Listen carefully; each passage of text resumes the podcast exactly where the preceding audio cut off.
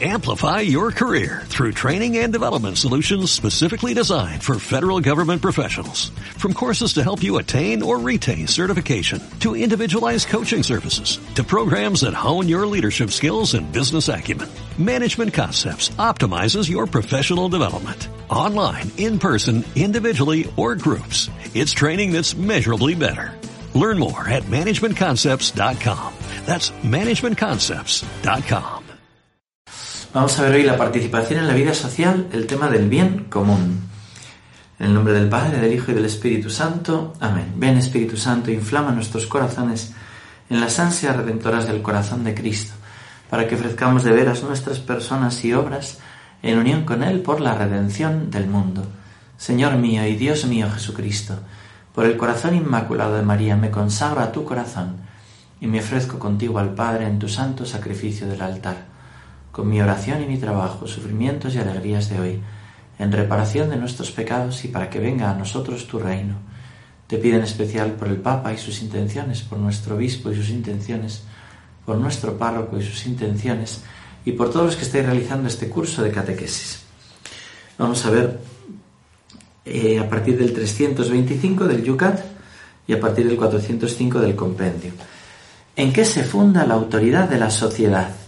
Toda sociedad humana tiene necesidad de una autoridad legítima que asegure el orden y contribuya a la realización del bien común. Esta autoridad tiene su propio fundamento en la naturaleza humana porque corresponde al orden establecido por Dios. Fijaros que esta es la clave de por qué hoy en día se intenta atacar todo principio de autoridad. El principio de autoridad de los padres sobre los hijos, del médico sobre el paciente, del maestro sobre el alumno, del policía sobre el delincuente, ¿Por qué pasa esto, no? Porque hay un empeño de acabar con la autoridad de Dios. Que nadie pueda reconocer detrás de ninguna autoridad la autoridad de Dios. Y en definitiva el empeño de seréis como Dios. Nadie me tiene que mandar a mí nada. Este es el problema, ¿no? Bueno, pues nosotros estamos a favor de la autoridad porque estamos a favor de Dios y respetamos las autoridades. Los cristianos desde el principio respetaban la autoridad y cumplían las leyes. ¿Por qué? Porque entendían que detrás de la autoridad está Dios. Ahora sí, como veremos, si la autoridad está contra la ley de Dios, deja de ser autoridad. Este es el tema. Jesús dirá, vosotros me llamáis maestro, pues lo soy, dice, ¿no? Pero no llaméis maestro a nadie más que a mí, ¿no? Yo soy vuestro maestro. ¿Por qué dice eso? Porque en realidad el maestro que no enseña conforme al único maestro con mayúscula que es Cristo, deja de ser maestro. Lo mismo dirán, no llaméis Padre vuestro a ninguno más que al Padre Celestial. Y uno dice, entonces, ¿qué pasa? ¿Ya no se puede llamar a mi Padre de la Tierra Padre? Sí, se le puede llamar en la medida en que es reflejo del Padre Celestial. Por eso toda paternidad viene de Dios. La paternidad humana tiene que respetar cómo es la paternidad de Dios. Y ese es el verdadero Padre, y ese es el verdadero Maestro, y ese es el verdadero gobernante. Si deja de respetar la autoridad de Dios, deja de ser autoridad. Y la ley que es contra la ley de Dios no obliga, no obliga, ¿no? Pero fijaros que tenemos el tema hoy de la anarquía, ¿no? Que no haya ley, ¿no? La anomía, decía San Pablo, ¿no? La no ley, la no ley, ¿no? Es como que no haya ley matrimonial, que no haya ley, ¿no? En definitiva, para imponer una ley que es absolutamente tiránica, que es la del diablo, ¿no? Que es la, la ley despótica del mal, ¿no? Obligatoriamente el mal, ¿no? Bueno, pues nos dice el Yucat. ¿En qué se basa la sociedad en una, la autoridad en una sociedad? Toda sociedad depende de que su ordenamiento, su cohesión y su desarrollo sean ejercidos y fomentados por una autoridad legítima. Corresponde a la naturaleza del hombre creada por Dios que el hombre se deje regir por la autoridad legítima. Naturalmente la autoridad en la sociedad no puede proceder de manera de la mera arrogación, sino que debe estar legitimada por el derecho. ¿Quién ha de gobernar? y qué régimen político es el apropiado depende de la voluntad de los ciudadanos. La Iglesia no se vincula a ningún régimen político, sino que establece únicamente que no deben contradecir al bien común. Bueno, eh, hay, un, hay un tema que es el accidentalismo, ¿no? Como que da igual todo, ¿no? Pues no, no da igual todo, ¿no? En, yo que sé, en Irlanda, por ejemplo, el ser republicano está unido a ser, eh, a ser protestante, ¿no? Y en España hay otra, otra historia de lo que es la monarquía, de lo que es, es otra cosa, ¿no? Y cada uno tiene que, que, entender, ¿no? La república aquí ha estado muy vinculada directamente a luchar contra la fe. ¿no? Por eso, en principio, eh, no es accidental. Hay como distintos modos de gobierno, pero en sitios se concreta un modo u otro.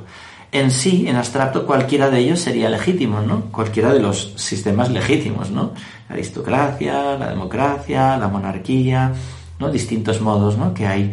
Pero con tal de esto que nos ha dicho, con tal de que no contradigan el bien común y no contradigan la ley de Dios, ¿no? Pues cuando, digamos, contradicen la ley de Dios, pues no obligan en conciencia, ¿no? Fijaros cómo le dice eh, el compendio. ¿Cuándo se ejerce la autoridad de manera legítima? La autoridad se ejerce de manera legítima cuando procura el bien común y para conseguirlo utiliza medios moralmente lícitos. Por tanto, los regímenes políticos deben estar determinados por la libertad de decisión de los ciudadanos y respetar el principio del Estado de Derecho. Según tal principio, la soberanía es prerrogativa de la ley, no de la voluntad arbitraria de los hombres, las leyes injustas y las medidas contrarias al orden moral no obligan en conciencia, evidente. Esto es lo que algunos gobernantes ateos saben y por eso les pone tan nervioso que seamos creyentes, que tenemos que obedecer a Dios antes que a los hombres. Pero es que si no, no tiene remedio. Porque entonces, eh, si nosotros no obedecemos al que más nos ama, si no queremos implantar la ley de Dios en la sociedad, al final que es lo mejor, o sea, que es lo que es el bien de cada individuo que ha puesto Dios en nuestros corazones, la ley natural, lo que nos realiza es alabar a Dios sobre todas las cosas, es no matar, es no robar, es ¿no? pues los diez mandamientos, ¿no? Lo que está inscrito en el corazón humano, que es la ley de Dios, si los gobernantes la asumen como, como la ley que tiene que ser de la sociedad, pues eso hace bien a cada individuo y a todos juntos. Si tú dices, no, que no sea la ley de Dios, pues eso acabará destruyendo no, pues no matarás no tiene que ser la ley nuestra. Pues venga, matemos a los niños, matemos a los ancianos, ¿no? No, no cometer actos impuros, da igual, ¿no? Pues infidelidades, rupturas familiares. No, es que es que la ley de Dios es lo mejor para el hombre, ¿no? Y entonces, claro, las leyes injustas y las medidas contrarias al orden moral no obligan en conciencia. Hay que obedecer a Dios antes que a los hombres. Aquellos juicios de Nuremberg, ¿no? De aquellos que, no, es que a mí me mandó el Führer, me mandaron que tenía que llevar a los campos de concentración a, no sé qué niños inocentes o mujeres o... Oye, no, tú no tenías que obedecer esa ley injusta. No te justifiques en que te lo mandaron, tenías que haberte opuesto, ¿no? Que se llama la objeción de conciencia, ¿no? Y fijaros que la Iglesia habla de el bien común. ¿Qué es el bien común? Por bien común se entiende el conjunto de condiciones de la vida social que hace posible a los grupos y a cada uno de sus miembros el logro de la propia perfección el bien común, no el interés general. Fijaros que hay una lucha por las palabras, por la terminología, que es muy importante, porque el bien común lo marca la objetividad del bien, que es para todos común, ¿no? En cambio, el interés general, ¿quién marca el interés general? El interés general lo marca el Estado de turno eh, según sus intereses políticos, ¿no? Eso no es, lo nuestro es el bien común, no el interés general, ¿no? Y en ese sentido, ¿qué supone el bien común? El bien común supone el respeto y la promoción de los derechos fundamentales de la persona, el desarrollo de los bienes espirituales y temporales de la persona y de la sociedad, y la paz y la seguridad de todos. Y uno dice, ¿y quién determina eso, no? Porque estamos en una sociedad relativista. ¿Quién lo determina? Pues la ley de Dios inscrita en el corazón de los hombres, la ley natural, ¿no? Pues lo que es objetivo del bien de cada hombre, que nos lo ha revelado Dios especialmente en los diez mandamientos y a cada persona en su conciencia. Entonces dices, ya, pero entonces, claro, pues Dios es el que marca. Pues claro, es que si no, acabará marcando pues cualquier tirano de turno. Dios es un Padre amoroso que nos gobierna con lo que nos conviene. Cuando nos salimos de esa ley de Dios, acabamos buscando en las algarrobas de los puercos, claro.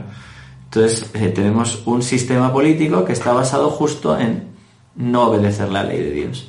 Pues así nos va que se rompe la sociedad, se rompe la patria. ¿no? Bueno, tenemos que pedirle al Señor que nuestros gobernantes se conviertan. ¿no? Pero lo mismo los padres de familia. Si no mandan con respecto a la ley de Dios, la familia se romperá. Pero no porque Dios castigue, sino porque la familia permanece unida si reza, por ejemplo, y si cumple la ley de Dios. Y los hijos obedecen a los padres y los padres obedecen a Dios. Y esto es así. Entonces, por eso hay que buscar el bien común.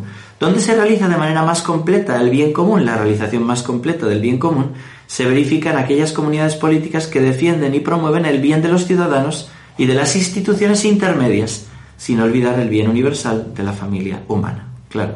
Pero veis, familias, instituciones intermedias, ¿no? Y luego, pues todo lo demás, el principio de subsidiariedad. ¿Cómo participa el hombre en la realización del bien común?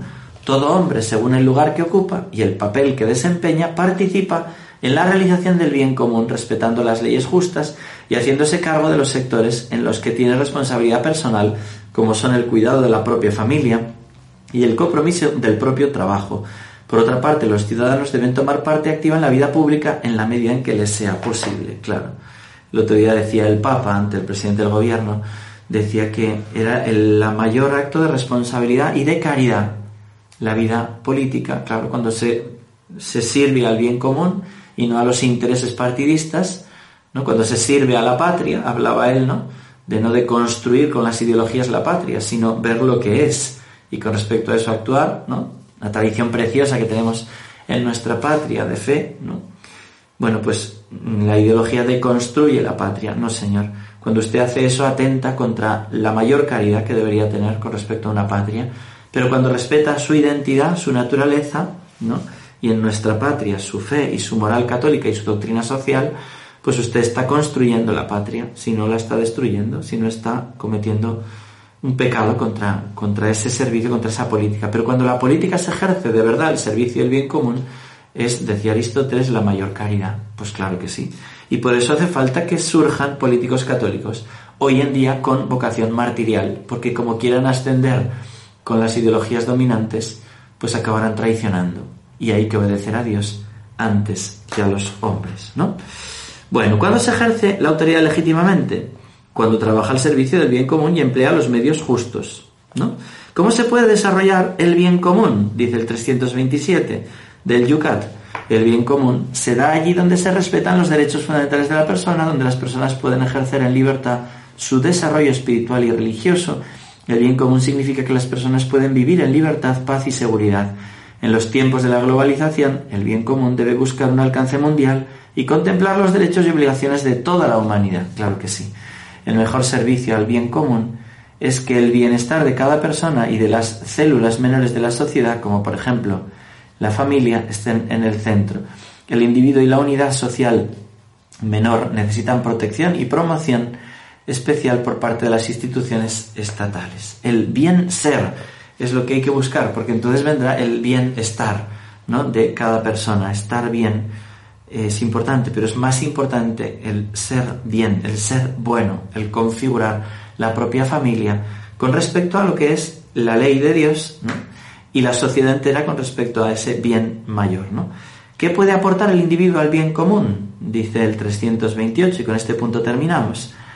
Dice, trabajar por el bien común quiere decir asumir responsabilidades en favor de los demás. El bien común debe ser cosa de todos esto se da en primer lugar cuando las personas se comprometen en su ambiente concreto, familia, vecindario, trabajo, y asumen responsabilidades. Implicarse también en responsabilidades sociales y políticas es importante, pero quien asume una responsabilidad ejerce el poder y está siempre en peligro de abusar de este poder. Por eso todo responsable está llamado a un proceso continuo de conversión para poder ejercer el cuidado de los otros en justicia y en caridad permanente. ¿Veis? La Iglesia nos dice que el que está en la autoridad tiene que estar en proceso continuo de conversión. Un párroco en proceso continuo de conversión, un padre de familia, un maestro, un gobernante, un alcalde, tiene que estar en proceso continuo de conversión. Y a la vez hay que animar a las personas a entrar en estas sociedades intermedias. Tienes que entrar en la PIMA, en la Asociación de Padres y Madres del colegio. Tienes que entrar en tu empresa, tienes que velar por los trabajadores, tienes que... ¿No? Pues claro que sí, hay que luchar para que se establezca esta justicia y este bien común. Pues vamos a pedirle al Espíritu Santo con el don de consejo para regir nuestra vida, para ayudar a aconsejar a los demás, que nos conceda vivir esto conforme nos dice la Iglesia. Gloria al Padre, al Hijo y al Espíritu Santo, como era en el principio, ahora y siempre, por los siglos de los siglos. Amén. Sagrado corazón de Jesús, en vos confío. Ave María Purísima, sin pecado concebida. Que Dios os bendiga a todos y hasta mañana si Dios quiere. Amplify your career through training and development solutions specifically designed for federal government professionals. From courses to help you attain or retain certification, to individualized coaching services, to programs that hone your leadership skills and business acumen, Management Concepts optimizes your professional development. Online, in person, individually, or groups. It's training that's measurably better. Learn more at managementconcepts.com. That's managementconcepts.com.